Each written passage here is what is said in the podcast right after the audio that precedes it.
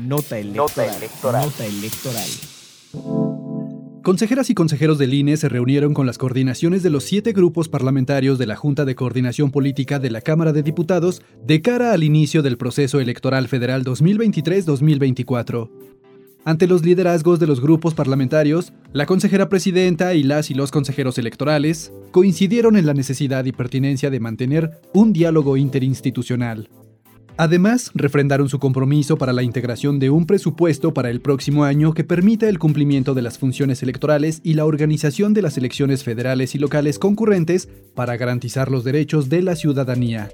Acompañados del encargado del despacho de la Secretaría Ejecutiva, Miguel Ángel Patiño, las y los consejeros del INE expresaron su disposición a explicar el por qué se pide cada peso de forma transparente y con certeza, y señalaron que si bien es responsabilidad de las autoridades electorales la organización de las elecciones, construir y fortalecer la democracia es una tarea de todas las instituciones del Estado mexicano.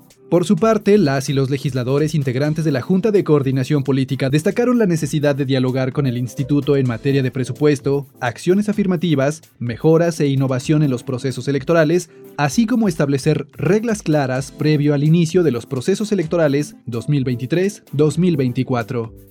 Conoce más en centralelectoral.ine.mx. Nota electoral. Nota electoral.